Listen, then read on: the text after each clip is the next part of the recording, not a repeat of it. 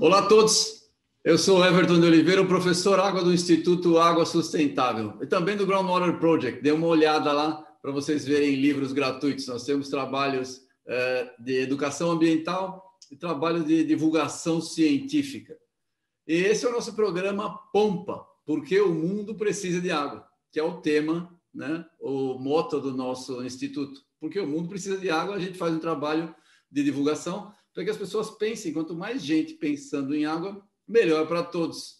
E a gente sempre traz aqui pessoas que pensam o meio ambiente, que trabalham o meio ambiente, que tem alguma coisa para acrescentar para vocês verem. E hoje, não diferente, nós trazemos para vocês o Fernando Tabet. Fernando é advogado, formado pela PUC em São Paulo. Ele é mestre em Direito Internacional com foco em Direito Ambiental Internacional. Isso é pela, ele fez isso pela Faculdade de Direito da USP em 2005. Ele é especialista em Direito Processual Civil pela Direito GV, em 2009. Especialista em Direito Ambiental pela Saúde Pública. A gente já teve um monte de gente da saúde pública aqui. Ele é fundador e coordenador da Comissão de Meio Ambiente, atualmente denominada Comissão de Bioeconomia da Câmara de Comércio França-Brasil. Advogado gosta da França, né? Depois você vai falar isso, Fernando. Espera um pouquinho aí. Ele é membro eleito do Conselho de Administração da Câmara de Comércio França-Brasil desde 2011. Ele é membro da International Law Association, associado da Associação de Advogados de São Paulo foi cofundador e primeiro presidente da Rede Interamericana de Especialistas em Legislação Ambiental, na qual também ocupou o cargo de co-presidente. Ele é membro da Environmental Law Institute desde 2012 e é sócio administrador da Tabet Advogados. Bem-vindo, Fernando. É um prazer ter você conosco. Você jovem e tem uma carreira admirável. De onde veio essa inclinação e interesse pela área? Conta para gente aí um pouco da sua carreira, por favor. Bom dia, bom dia, Everton. Muito obrigado, em primeiro lugar, pela oportunidade de poder esse bate-papo com você. É, sempre acompanho também com muito interesse os trabalhos que são desenvolvidos pelo Instituto Água Sustentável, né, que você comanda. É, então, é um prazer poder dividir com você e com os seus espectadores, seus seguidores, um pouco da minha jornada. Né? É, bem, a minha, a minha inclinação para o direito ambiental começou muito cedo. Né? Na verdade, eu diria que antes do direito, eu já me interessava pelos temas de meio ambiente desde criança. Então, é uma coisa que vem da minha formação né, escolar, né? enfim. Eu tive sempre um interesse particular pelos temas de meio ambiente, até que chegou a hora que eu tinha que decidir o curso universitário que eu ia seguir, né? é, dentre as diversas opções que apareciam, eu achei que o direito ia é, é, fluir melhor, em considerando os diversos interesses que eu tinha, né, e, enfim, as minhas competências, enfim, é, e acho que fiz uma, uma escolha feliz né, né para desenvolver o, o meu trabalho atuando na área ambiental sob a perspectiva do direito. Né. Muito legal, muito legal. Você é um, um, um filho da PUC. Como é que você fez lá na. a minha filha está fazendo direito, está fazendo na São Francisco. Está fazendo na São Francisco. Então, tá uhum. cheio de. Aqui em São Paulo é dominado por PUC, Mackenzie e São Francisco, né? O, é. todo, a maioria dos advogados vem desses três lugares aí. É, e agora é a escola de direito da GV também. Ah, tá exatamente, a GV, é isso mesmo, a GV agora já vem. Força total. Já, exatamente, está vindo com força total, é uma escola importante. Né? É, e dentro do direito ambiental, o direito ambiental é uma área extremamente ampla, né? tem, tem de tudo, né? como reflete a própria sociedade. É, qual área você, você se sente mais confortável? Qual que você atua mais? Por quê? Confortável, na verdade, nenhuma, para ser muito sincero, porque a, a, o direito ambiental ele traz uma série de desafios né, para quem atua com a área ambiental, não só pela diversidade de termos, como você bem colocou, é, pela rapidez, como a gente tem mudanças na legislação que é que cuida do, dos temas ambientais, né? Mas também a forma de aplicação dessa legislação. Então, esse é um, é um é, é uma, essa é uma característica que, para quem trabalha com direito ambiental, é muito marcante, sabe? Porque uh, um dos pontos que, que nós que trabalhamos na área jurídica sempre buscamos enfatizar como algo um objetivo a ser buscado é a segurança jurídica, né? É você ter possibilidade de uh, estimar um determinado resultado em relação à legislação que está posta, que já existe, né? É, isso, especialmente quando se fala de é, é, projetos na área empresarial, por exemplo, é, uma, é algo absolutamente imprescindível. Você ter como prever, como estimar, como a, a, a, é, é, estabelecer uma, um projeto né, com, com que tenha um, um, tempo de maturação, de, de um tempo de trazer retorno financeiro, enfim, tudo isso requer uma certa previsibilidade, né? E, e, no caso do direito ambiental, nós vemos aí uma, uma insegurança muito grande, não só porque a, a legislação é vasta, porque isso por si só não seria um problema, mas o problema que nós estamos enfrentando hoje, e isso é uma tendência aqui no Brasil, é que cada vez mais quem aplica a lei é, decide com base em princípios. Então, ao invés de seguir a letra crua da lei, não é? É, ele a interpreta de uma forma a atender princípios. E isso acaba trazendo uma, uma aplicação muito elástica né? e imprevisível, muitas vezes, do direito. Verdade, verdade. É, mas esse... eu tenho, é, mas eu tenho, a, a, enfim, em termos de prática, né, do dia a dia, tem algumas áreas que para as quais eu tenho me dedicado com mais com mais frequência, né? Então, uh, eu tenho uh, atuado com mais ênfase no que a gente chama de agenda marrom, né, que é aquilo que envolve os temas ligados à poluição, tanto a poluição atmosférica, a questão dos resíduos, o problema das áreas contaminadas, né, recursos hídricos. Então, esse é um tema que, que eu tenho me debruçado com alguma, com alguma frequência. Não vou dizer que eu estou confortável com ele, mas, mas é, é, eu tenho tido, enfim, pelo menos a experiência de, de ter uma casuística maior nesses, nesses assuntos. É interessante. É, eu, eu, eu, concordo com você. Só é, na linha do que você está falando, é, no direito ambiental existe, eu tenho conversado com bastante advogado, com vários advogados a respeito, e a gente tem a aplicação do direito ambiental, ela sempre se baseia é, em algum pragmatismo. Você tem que ter algum pragmatismo para poder ter um ponto de decisão. E, e, e, nem sempre o pragmatismo, é o que você falou, a discussão do, do princípio, alguns são pragmáticos demais para a área econômica, outros pragmáticos, querem ser pragmáticos demais para a área ambiental, e, esse, e, e essa distância está muito grande entre os dois pontos. Então, a gente tem decisões né, que, que, que variam muito que variam muito, que tem, sei lá, é, meio ambiente é uma coisa que toca as pessoas profundamente. É difícil decidir exclusivamente em termos do que é mais conveniente para aquele momento, né? Então, é, eu concordo, concordo com você. E não é muito fácil mesmo, né? Imagino para é. a gente fica várias vezes em situações, né, quando a gente dá apoio para advogado, não, não sabe exatamente o resultado. Ele tem uma, uma média, uma expectativa, mas ele pode variar muito, né? É, e, e vem surgindo novidades aí, aqui na América Latina em particular, isso já está acontecendo de uma forma mais evidente, e me assusta um pouco, é, que é, são chamados direitos da natureza. Né? Então, fazendo, reconhecendo a natureza como um sujeito de direitos. Né? Então, não como algo que é objeto do direito ou objeto de preocupação do direito, mas o próprio sujeito desses direitos. Assim como nós somos sujeitos de direitos, nós seres humanos, né? É, então, isso preocupa um pouco, porque se chega ao ponto de se reconhecer, isso é um tema que talvez a gente possa até falar nesse nosso bate-papo ainda, é, que um, um curso d'água tenha personalidade jurídica própria. Então, você fala lá do Rio São Francisco como um ente sujeito de direitos. Né?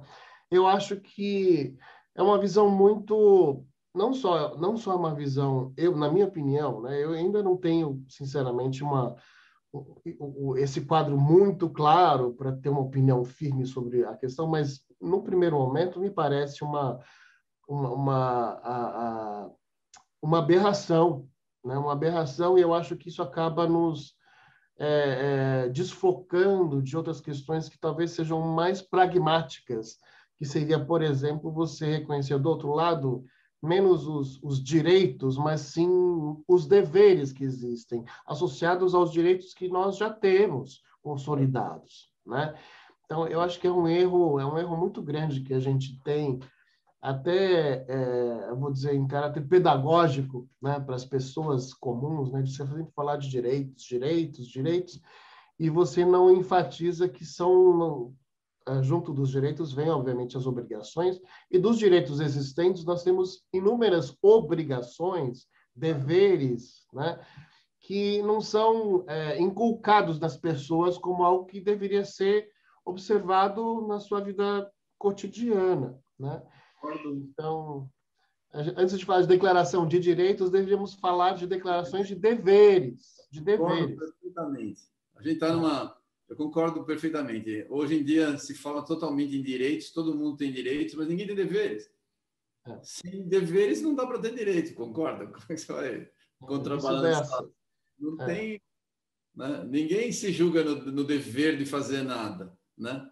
Hoje em dia tem muito, muita defesa de direito para qualquer coisa sem dever. Todo mundo vivemos em sociedade tem que ter os deveres. Eu concordo perfeitamente. Eu gostei muito do seu ponto. Aliás, você, é, hoje mesmo eu estava vendo um desses grupos que a gente é, participa aí, de, de, WhatsApp, uma mensagem de um rio, você falou da personalidade, de um rio na Nova Zelândia, que tem personalidade, etc. É essa linha. E sempre me traz à mente é, é essa história da, que a gente está andando hoje em dia.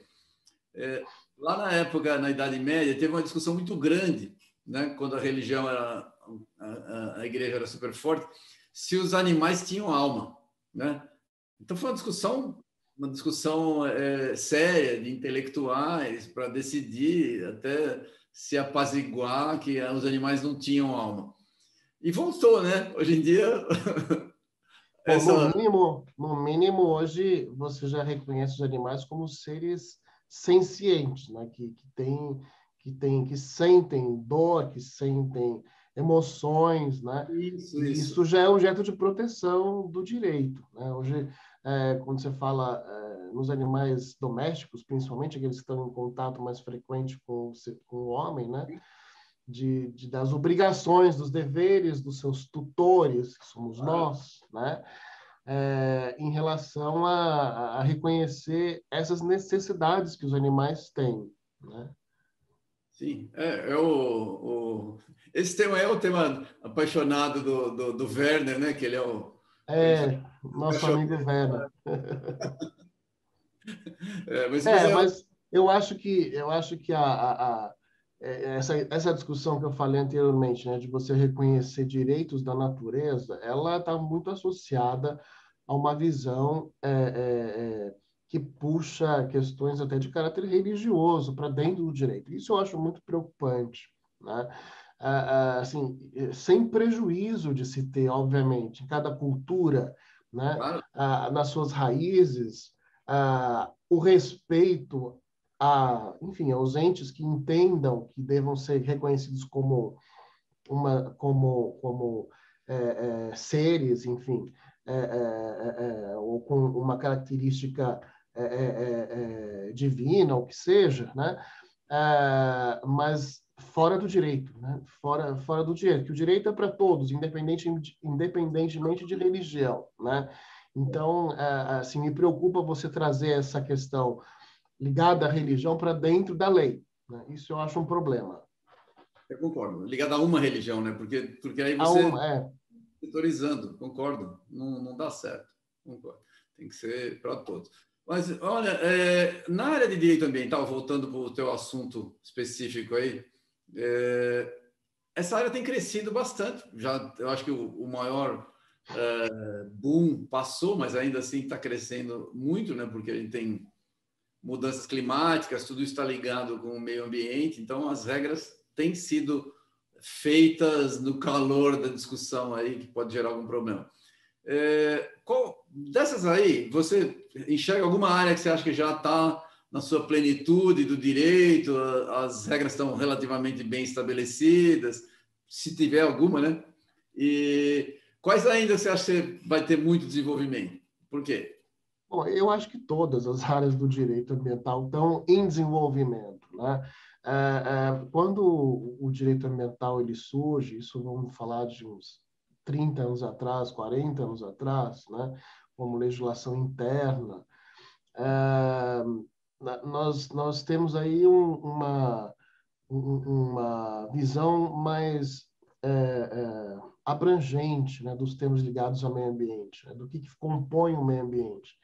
E com o tempo, né, com a necessidade de se estabelecer um tratamento mais específico às diferentes compartimentos né, daquilo que compõe o ambiente, aí começa a ter uma diversificação de temas, de áreas específicas também do direito ambiental, né, temas mais, é, é, é, vamos dizer assim, mais modernos, como, por exemplo, acesso ao patrimônio genético, né, é, que também surge aí como uma nova área, do, né, a biotecnologia ligada à proteção da biodiversidade, a, as questões climáticas, que já não são tão novas, né, a gente tem aí a Convenção Quadro de Mudanças Climáticas fazendo já os seus 30 anos né, de, de, de, de idade, né? então assim, já está já é uma balzaquiana, né? então é, é, já é uma convenção balzaquiana. Então a gente tem uma já uma estrada percorrida por essas áreas, mas o direito ele evolui junto com a sociedade, embora ele, ele evolua de forma mais lenta, porque ele está associado a produção de normas jurídicas, né, que normalmente elas vêm depois dos fatos jurídicos, né? É, então nós temos aí a evolução da ciência acontecendo de forma muito rápida, né? E o direito tentando, né, é, a, a acompanhar as mudanças mais importantes, mas ele continua muito atrás, muito atrás, né? Então a gente fala hoje na questão, por exemplo, da segurança química, né, que envolve a, a, proteção da saúde humana, do meio ambiente em face dos riscos é, ligados a produtos químicos, né, a, a gente tem um descompasso muito grande em relação aos mecanismos que existem hoje de proteção com a evolução da, da, da ciência. Então, a cada dia surgem novos componentes, novos produtos uh, que são desconhecidos do, das autoridades que fazem o controle dessa segurança, né? Uh, de forma que assim, esse gap ele tende a aumentar com o tempo. É, é verdade, é verdade. esse, esse, raciocínio. E muitas pessoas enxergam claramente que o fato jurídico que você falou, né, que é assim, que é o que existe, precede ao, ao, as normas, né? A norma ela é feita para tentar é, acomodar alguma coisa que já existe e que, e que representa uma decisão é, jurídica justa, né? Interessante, é verdade. Uma coisa interessante que eu também, você falando aqui, me, me eu nunca tinha pensado nessa forma, é verdade. Eu falo pela, pela parte de água, que é minha a área que eu estudo, né? Todo mundo teve uma aceleração muito grande com a chegada do computador, porque deu uma, uma velocidade de tratamento de dados e de informação absurda, que não existia, que não existia antes. Então, a gente via coisas. Eu lembro bem quando a gente fazia, quando fazia meu doutorado, já há 30 anos também, é, que a gente simulava algumas situações e ah, eu, o professor falava assim: ah, não tem problema você vai rodar uma situação, demora 15 dias. Daqui dois anos, quando você tiver mais para o meio do seu doutorado, já vai estar rodando em um dia. Ele falava assim, porque o computador, a velocidade aumentava muito mais rápido do que o. Então não tem problema você fazer uma, uma simulação muito lenta, porque ela vai estar rápida quando você for entregar o seu doutorado. E ele tinha razão. Ele tinha razão. Então, assim, o fato está evoluindo muito rápido. Interessante. Agora, um ponto que, que eu gostaria que você explicasse para a gente: você trabalha com direito internacional. O que é exatamente o direito ambiental internacional? Quais as diferenças, né? Por que, que são necessárias a gente ter essas uh, diferenças e como resolver isso uh, internacionalmente, estando no Brasil? Você tem uma situação que você vê uh, pega internacionalmente. Cita algum exemplo para o pessoal que não sabe do que se trata, por favor. Claro. Bom, o direito ambiental internacional ele está muito associado à produção dos tratados é, multilaterais de proteção do meio ambiente. Né? A gente está, uh, este ano, celebrando 50 anos da Conferência de Estocolmo, né? que foi a primeira grande conferência multilateral é, para discutir temas ambientais. E na ocasião em que foi, inclusive, é, adotada a Declaração de Estocolmo, que até hoje reverbera no mundo jurídico, tanto no contexto internacional e também é, no direito interno de cada país. Né? Ah, e isso surge porque se reconhece que os problemas ambientais eles não reconhecem fronteiras, né? Então, é, é, isso vale para não só os compartimentos ambientais em si, a água, o ar, enfim, é, mas a fauna, né? Então imagina, né, você tem aí eh, todas as, as espécies, né, que transitam e cruzam as fronteiras, né, dos países. É, e isso obviamente gera é, preocupações do, do, ponto de vista da conservação, por exemplo, porque você tem países que têm diferentes graus de preocupação com a proteção do meio ambiente. Então, é, se mostra muito é, ineficaz. Um país tem um nível de preocupação grande com o ambiente que é compartilhado com os seus vizinhos, se os vizinhos não tiverem a mesma preocupação, acaba sendo ineficaz. Então, se tem lá, por exemplo, um problema que envolve qualidade da água de um rio transfronteiriço, se eu não tiver um nível equilibrado de rigor, de restrições de proteção para aquele curso d'água que é compartilhado por todos os países que em que ele é, é, que, é, que, compartilham desse recurso, né? É, é, a sua proteção vai ficar comprometida. Então, daí surge a necessidade de se criar um arcabouço de normas internacionais. E vem aí o direito internacional, não só com esses tratados, que podem ser entre dois países ou, ou, mais países, mas também os tratados chamados multilaterais. Desculpe, que envolvem toda a, a, a, assim, a complexidade das, das, nações em torno deste tema. Né? Então, os, os temas ambientais, historicamente, têm sido objeto né, de, de, tratados envolvendo um número muito grande de países. Isso, sobretudo, porque ah, o interesse ambiental, é, não só ele extrapola fronteiras, mas hoje, cada vez mais, ele é visto como algo de interesse planetário, como interesse global.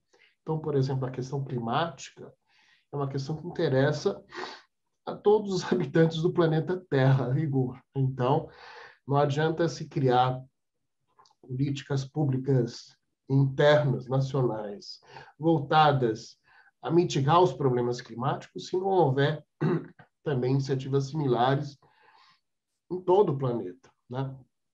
Então, o direito internacional surgiu com essa importância muito grande é, de buscar essa é, harmonização de entendimentos sobre sistemas que afetam a todos ao mesmo tempo, né? é, buscando colocar todos no mesmo, numa, em sintonia com a busca de soluções, né? Com é, para buscar a proteção deste, desses, desses bens, desses recursos, para garantir que eles possam é, ser, enfim, perenizados na nossa utilização. Né? É, eu, eu acho que uma questão que a gente sempre debate quando tá, a gente conversa sobre direito ambiental é, é, se, se faz sentido se ter uma visão utilitária né, do meio ambiente. Eu acho que ela é muito didática, pode parecer meio cruel né, a gente falar de proteger o meio ambiente porque ele nos é útil, mas é, é, essa essa visão ela ela é de fácil entendimento. Eu acho que esse é o grande problema que a gente enfrenta hoje, inclusive em relação à água, né? É a dificuldade de percepção das pessoas em relação à natureza deste problema, como ele, ele as, as afeta, né? É, é, então, se, se não houver essa é, é inculcação né, das pessoas de que esse é um problema é, grave, né, que, que afeta a todos de forma indistinta, a gente não vai ter uma, uma solução é, para esses problemas. Só tendem a se agravar. Né? Quando a gente tem um aumento da populacional, a, a diminuição da disponibilidade, no caso da água especialmente, é, de água potável, né? ou mesmo de água, recursos hídricos, né? É, com, com a, o aumento do problema da desertificação, né? a, a própria a influência das mudanças climáticas impactando uh, o degelo da, do, dos glaciares, né? por exemplo, então todos os, os, picos gelados aí de montanhas como os Andes, que são fonte de água de, de tantas uh, comunidades, tantos povos, que vão ter, em, em, algum dia, vão ter um fim, né? então, isso é um problema muito, muito grave, muito sério, que precisa ser é, reconhecido como o primeiro lugar existente para que as pessoas busquem soluções. Né? Interessante. É, eu, eu fiz uma palestra recentemente com o pessoal de Mendoza, na Argentina.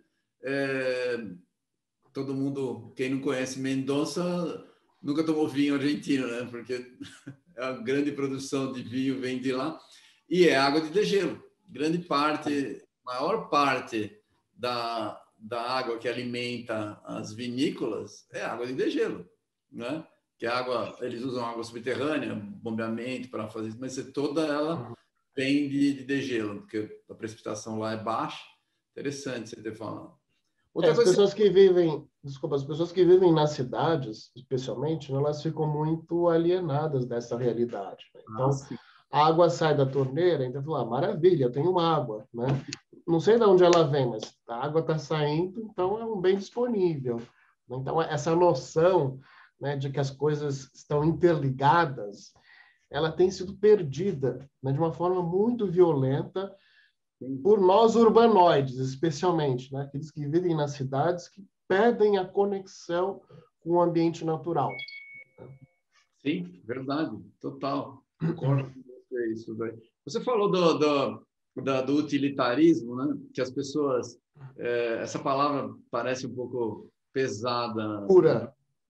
Eu lembro que, lendo, isso já faz muitos anos, o, o livro do Oscar Wilde, o, o, o Dorian Gray, né? na abertura ele fala que toda arte é essencialmente inútil. Eu lembro bem que essa frase me marcou, fiquei lendo.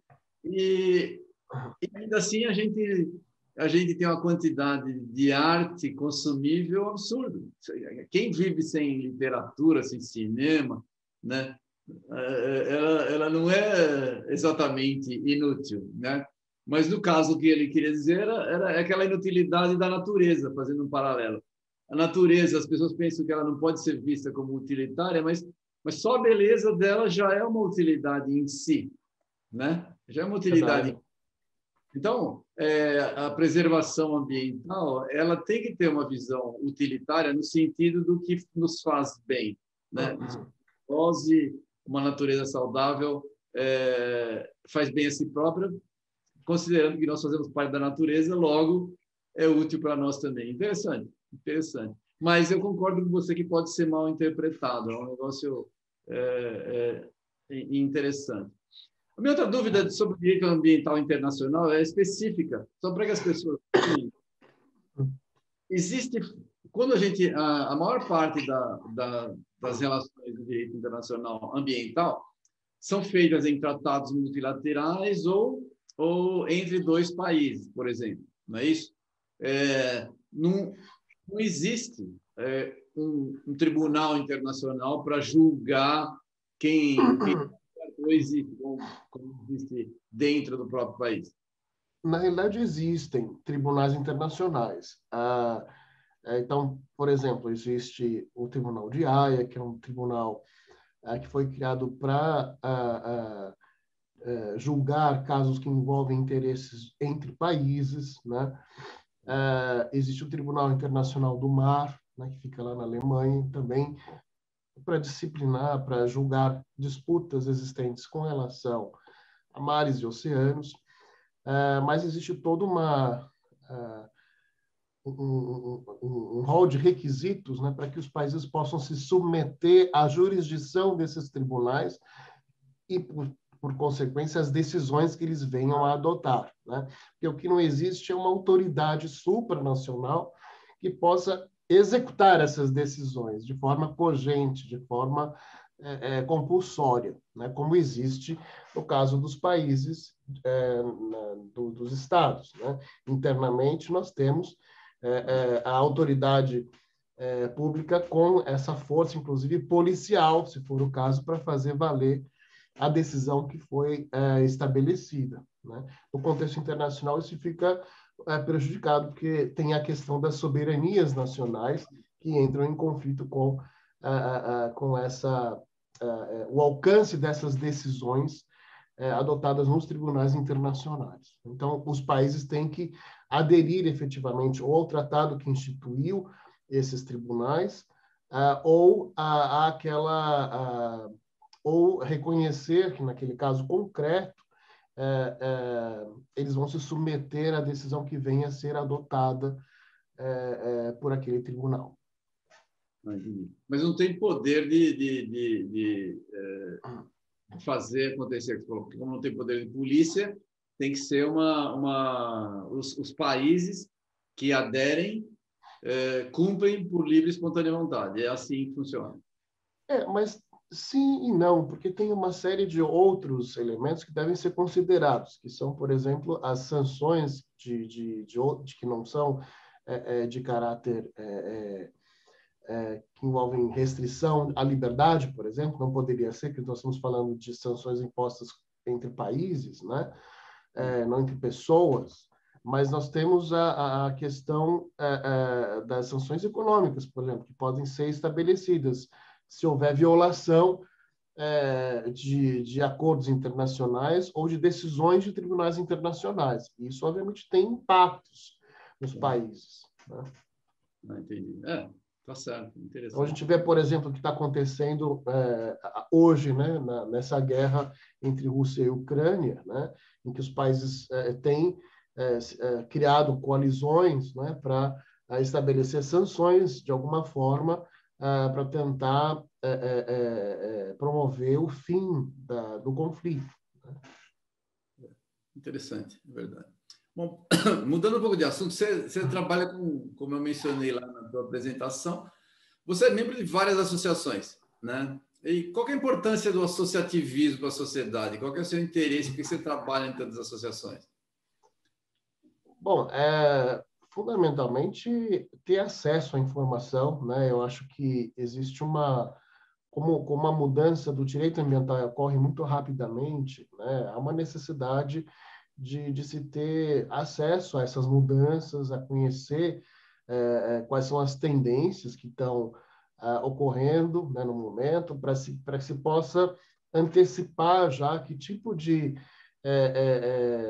arcabouço que vai ser necessário utilizar para buscar soluções relativas àqueles problemas. Então, por exemplo, é, hoje é, se fala na questão de segurança química, o surgimento de é, químicos novos, né, ou químicos emergentes, que antes não se falava. Então, lá nos Estados Unidos, por exemplo, existe uma discussão muito já acirrada sobre os PFAS, né, PFAS, que aqui no Brasil é absolutamente inexistente, né?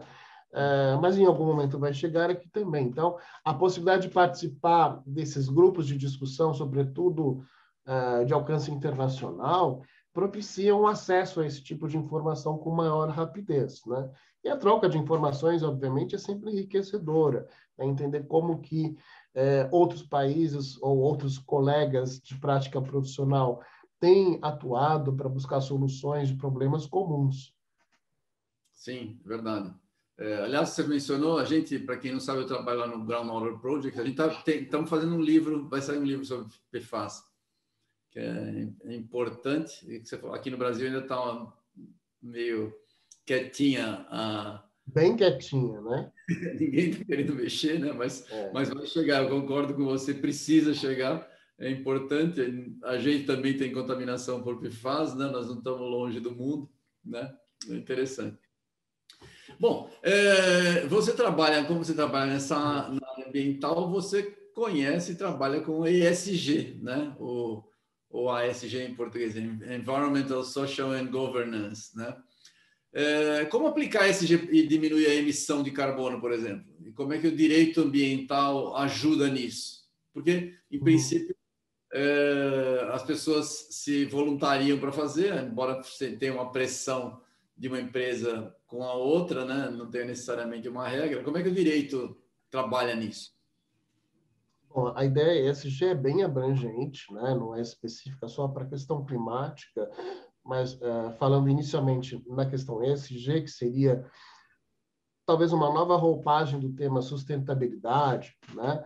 É, é, buscando dar talvez maior objetividade e tangibilidade a essa discussão, sobretudo no contexto empresarial, é, é, se criam alguns gargalos, né? necessariamente passam pela questão da transparência de informações sobre as ações as relacionadas a esses, a esses elementos. Então, na questão ambiental, especificamente, uh, qual é o nível de qualidade que a determinada atividade uh, empresarial alcança. Né? Então, como que, que é divulgado esse nível de qualidade para o grande público?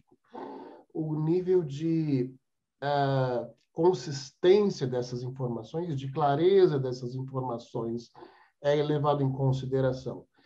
E aí uh, uh, se cria, se por um lado é uma parece uma grande oportunidade, realmente é uma grande oportunidade para as para as empresas como um todo e para a sociedade, né, de ter uma evolução nesse tema. Por outro, nós temos algumas armadilhas que a gente tem que tomar muito cuidado em relação ao ESG. Hoje, cada vez mais nós nos preocupamos com o problema do greenwashing, né? que seriam aquelas iniciativas que podem ter uma, uma capa, né? uma, uma aparência de serem sustentáveis, mas que trazem outros elementos que não são divulgados que, que geram impactos maiores ou mais nocivos do que os ganhos que estão sendo noticiados. Então, isso é um problema, que o ESG, a rigor, ele não está apto a solucionar sozinho.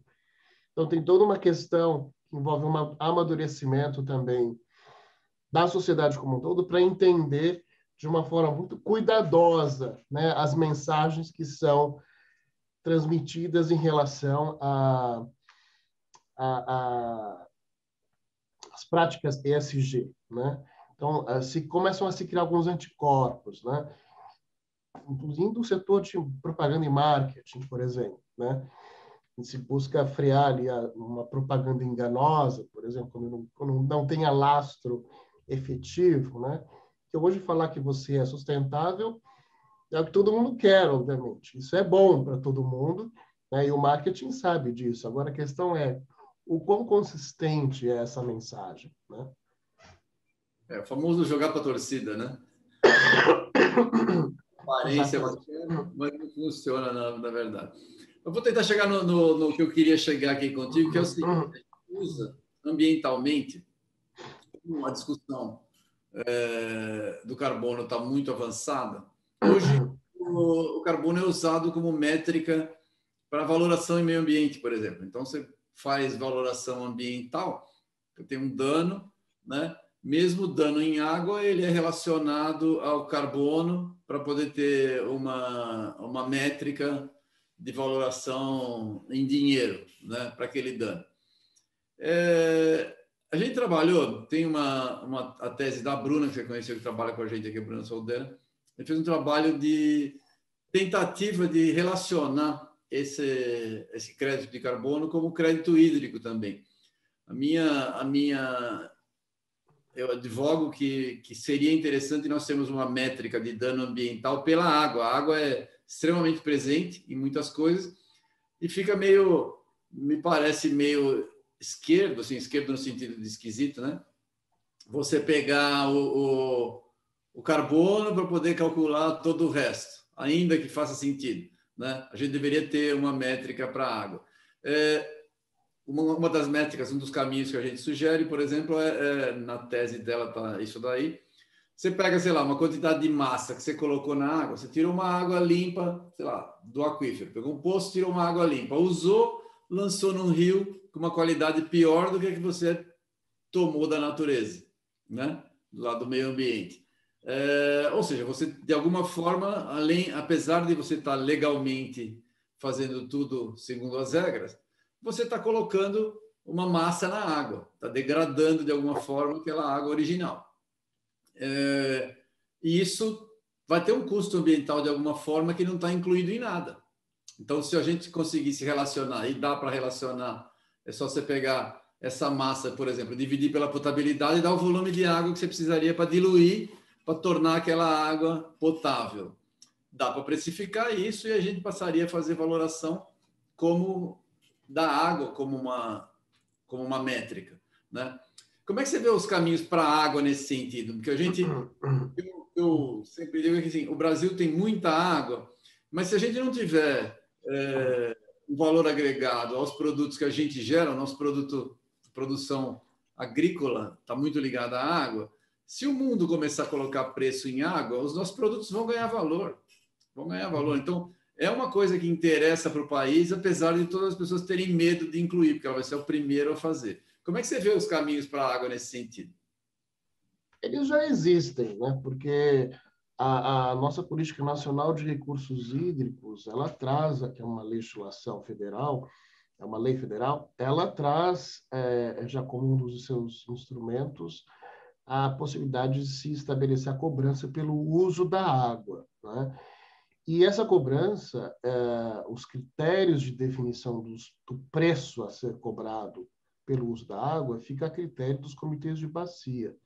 Então, cabe aos comitês de bacia definir esses critérios que podem levar em consideração, sem dúvida, a qualidade da água que se devolve a um manancial, da onde você é, extraiu essa água para alguma finalidade. Né? Então, se, se eu estou utilizando aquilo para um uso industrial, e depois de passar pelo processo eu devolvo a água é, é, com uma outra característica, se ela não tiver, não for, ainda que dentro dos padrões legais, né, ela implique algum tipo de alteração adversa da qualidade original, talvez isso possa ser contabilizado de forma a aumentar esse preço, esse valor, porque isso também criaria um estímulo econômico para se mudar a tecnologia adotada. Normalmente, o que eu tenho visto hoje no setor industrial, especificamente, é o contrário, é que o esforço que existe é, é, de fazer tratamento de água acaba implicando um lançamento de, de uma efluente melhor do que a qualidade da água que é captada né, em cursos d'água. Isso por conta do problema que nós temos muito grave no Brasil da questão do saneamento básico. Né? Então, a, a água então, de, de, de grande é, parte de, de, grandes bacias hidrográficas, ela está, já vem poluída, né? Então, depois de passar por um ser captada, é, é, talvez pré-tratada e utilizada num processo industrial, ela muitas vezes ela é devolvida muito melhor, muito melhor do que é, é, na, no, na, nas características originais em que ela foi captada, né?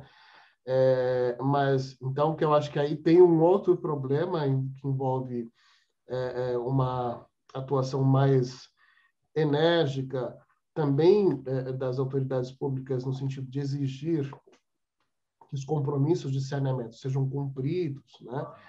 É, é para se buscar a qualidade dessas águas e assim você tem um equilíbrio né, de forças. Porque eu acredito que o setor empresarial, de modo geral, ele está buscando essa adequação.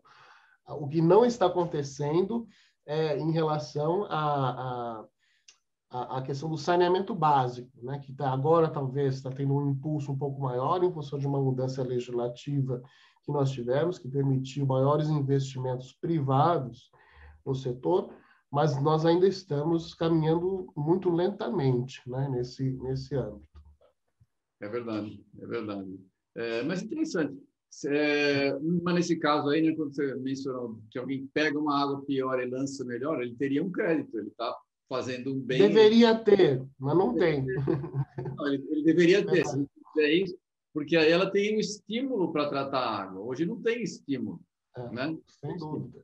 É econômico. Estilo econômico. Sem estímulo econômico, as coisas não andam ponto, né? Não vai funcionar. É, e mesmo em termos quantitativos, né? Hoje, cada vez mais, você tem tecnologias que ah. permitem os ciclos fechados, né? O reuso de água. Então, é, é, houve uma evolução tecnológica muito grande. Aqui no Brasil, inclusive, né, a gente vê iniciativas importantes acontecendo é, é no setor industrial focadas nesse, nesse, nesse problema. Sim, concordo com você. Concordo com você. Bom, nós estamos usando mal nossos recursos hídricos, e há, desde escassez né, até falta de acesso, tudo, sei lá, mau uso está levando a isso, dentre muitos problemas. É, o que a gente precisa fazer para tornar esse uso de água mais sustentável, que a gente está falando? E como é que o direito, principalmente, como é que o direito ambiental pode ajudar nisso? Porque, aparentemente, o direito ambiental está sempre correndo atrás, mas ele também é um, um, um drive, ele é um motor para fazer as coisas acontecerem? Como é que ele pode ajudar nisso? Bom, é, a legislação nós já temos. Eu acho que a gente já tem legislação ambiental suficiente né, para se ter, na teoria, né, uma proteção adequada a esses aos recursos hídricos. O que falta, a rigor, né, é, é uma questão de, de prática cotidiana. Eu acho que o que falta é educação, é conscientização, né? é aquilo que nós falamos bem no início, né, das pessoas, da sociedade como um todo, ter consciência né, de que é um bem escasso, né, e que apesar da gente estar num país né, supostamente rico em recursos hídricos, nós temos aí inúmeros gargalos, né, sobretudo aqui na região sudeste, né, no nordeste, é, que nos impõem uma série de restrições, né, é, não só pela questão da quantidade, disponibilidade de água, mas também a qualidade da água que é distribuída. Né? A gente acabou de falar da questão dos PFAS, por exemplo, para minha surpresa, é, é, até hoje eu não tenho resposta de empresas que atuam no setor de saneamento com relação ao uso de é, um critério para mensurar se há ou não esses compostos dentro da água que é distribuída à população. Então, assim, é, parece meio surpreendente, né? Que numa discussão que já acontece há pelo menos uns 10 anos, podemos dizer isso, fora do Brasil, sobre esse tema, e aqui isso passa ao largo. É, é o problema de análise química para a água é um problema, em geral, é sempre um gargalo, sempre um gargalo. É difícil de, de passar, porque uma análise nova gera né, um tratamento muito maior, nem todas as empresas ainda estão aptas a isso, então as coisas se arrastam. É uma dificuldade que, que não é só do Brasil. No Brasil, reflete o que acontece fora. Você mencionou é, e me, me, deu uma ideia, assim, falando, a gente tem um problema muito grande quando você falou de o cara capta uma água num, num corpo hídrico superficial, num rio, ele trata para usar, ele lança ela melhor grande parte do nosso problema é esgoto, é falta de, de, de saneamento, né? E eu, eu vejo quando eu falo em, com o público em geral, a gente fala de situações que eles chamam de open defecation na África, o cara faz é, o, as necessidades dele na moita, não tem banheiro, ele vai lá na, na área aberta e faz em qualquer lugar. Que isso é um problema muito grande, transmissão de doenças. A gente lançar direto nos rios não deixa de ser uma open defecation, não é verdade? A gente está escondidinho, sai da nossa casa, né? não fica tão na moita ali, mas ele vai para o corpo d'água da mesma forma, não é isso? É uma, é uma vergonha que a gente não. Uma vergonha. Sem dúvida, é uma vergonha. É, até pouco tempo a gente usava ainda o termo afastamento de esgoto. Assim, mas como assim? É, nós fazemos o afastamento dos. Como assim afastamento do esgoto? Quer dizer, você não está é, é, como se isso fosse uma coisa, uma solução absolutamente, né, plausível, aceitável, né? É. E é um absurdo, né? Claro. É verdade, afastamento. Eu ouvi bastante esse termo, eu nunca pensei que o quanto é, é um eufemismo, né? É. pois é. Falar que você está escondendo o problema, bem interessante. Muito legal. Ô, ô, Fernando, lamentavelmente o papo está bom, nosso tempo está tá chegando ao final. Eu gostaria de pedir para você fazer suas considerações finais, por favor. Eu gostaria de agradecer muito a sua presença, muito legal. Parabéns pelo seu trabalho aí, você é um trabalho muito bom na área de meio ambiente. Eu espero que você continue assim, continue liderando o grupo de jovens advogados aí para continuarem eh, levando essa sua intenção e sua ação para frente. Né? Muito bom para o país ter pessoas dinâmicas como você. Muito obrigado. Por favor, faça suas considerações finais. Uh, bom, Everton, eu que agradeço pela, pela oportunidade, foi um prazer poder conversar com você é, é, sobre esse tema que para mim é tão apaixonante, para você também, né?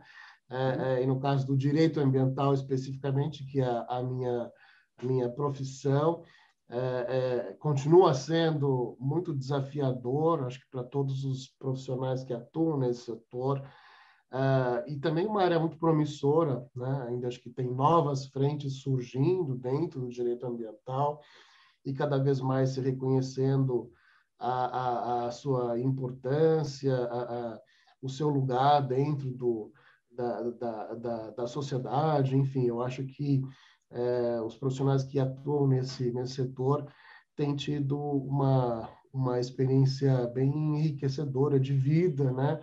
É, e sempre desafiadora, considerando muitas vezes as, as, as, contradições que a gente acaba tendo que enfrentar no dia a dia, né? Porque nem sempre aquele que está, enfim, necessitando de uma de um aconselhamento jurídico, ele está necessariamente disposto né, a, a, atender a legislação, enfim. Então, nosso papel também é muito nesse sentido, de procurar mostrar as vantagens, os ganhos que se tem é, em se cumprir a lei é, e os riscos, sobretudo os riscos que existem se isso não for feito. Né? Porque muitas vezes acho que as pessoas é, é desconhecem simplesmente quais são esses riscos e, e a função do profissional do direito ambiental é essa também, de mostrar quais são os, os riscos existentes e não se cumprir a legislação que já está em vigor.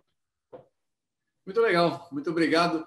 Gente, nós estivemos aqui falando com o Fernando Tabet, foi um prazer ter ele aqui com a gente. Eu sou o Everton de Oliveira, do Instituto Água Sustentável. Por favor, vocês que estão assistindo, compartilhem, cliquem, coloquem para os seus colegas aí. É importante que a gente passe a mensagem de cuidar da água e do meio ambiente porque o mundo precisa de água. Obrigado.